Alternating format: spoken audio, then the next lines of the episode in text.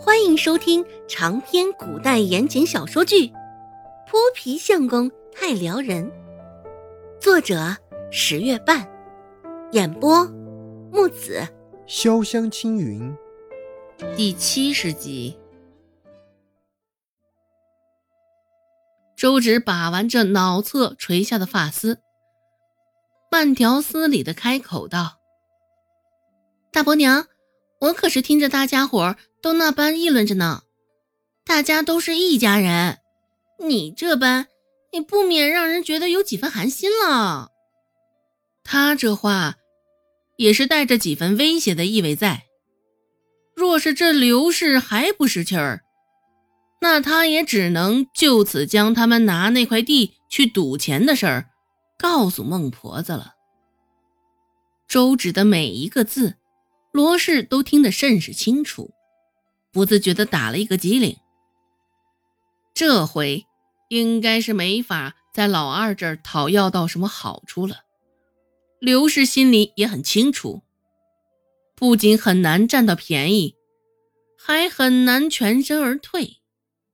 想到这，刘氏朝着周文斌招了招手，说道：“娘，这个我突然想起地里还有不少活呢，等着做，这回我就先回去了。”想了想，刘氏不忘又添了一句：“等家里的母鸡下了蛋，我不会忘了你的。”说罢，也不顾孟婆子眼底的怒气。揽着周文斌，直接就转身出了院子，灰溜溜的跑得极快，那模样甚是夹着尾巴落荒而逃。回去的路上，周文斌还心心念念他的肉，草包，只是被刘氏一嗓子吼的，周文斌立马就怂了。刘氏心里也是气愤的不行。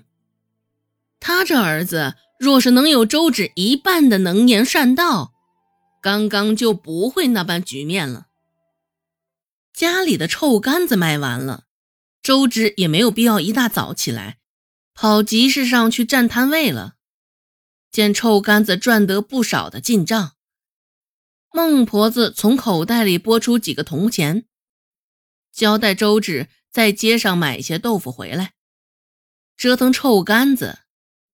先前臭干子还没赚到铜钱时，孟婆子恨不得将他脑袋拧下来，与那些臭干子浸泡在一起。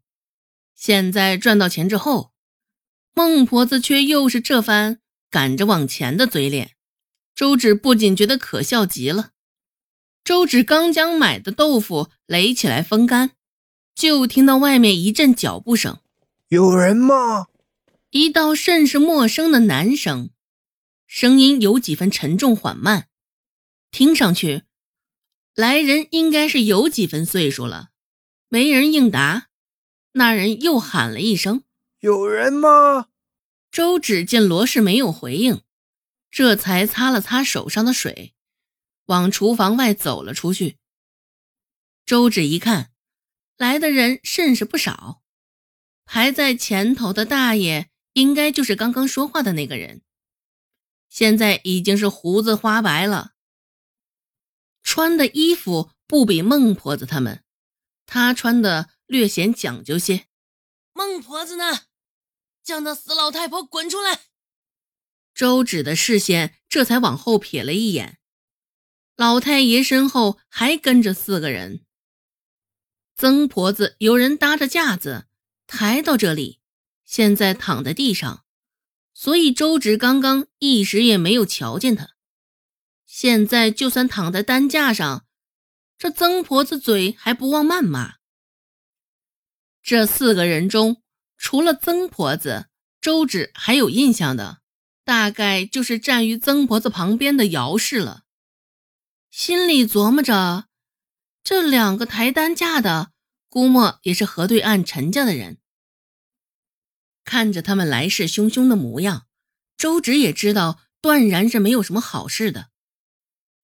曾婆子躺在担架上，朝着天就开始骂道：“这死老太婆是不是晓得我把李正找来了？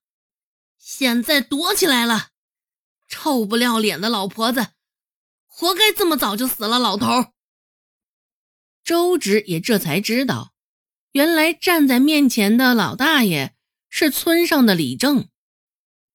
听到曾婆子的谩骂声，原还在房间内做绣活的罗氏这才走了出来。看到曾婆子与那姚氏，罗氏也是一愣，脸上瞬间泛起青白，手也紧紧的攥了起来。原本以为那枕巾的事情也就这么结束了，倒没有想到现在这陈家又这般气势汹汹的寻上门来。罗氏也是后悔，早知会有这接二连三的事情，当初就不该贪那一两银子。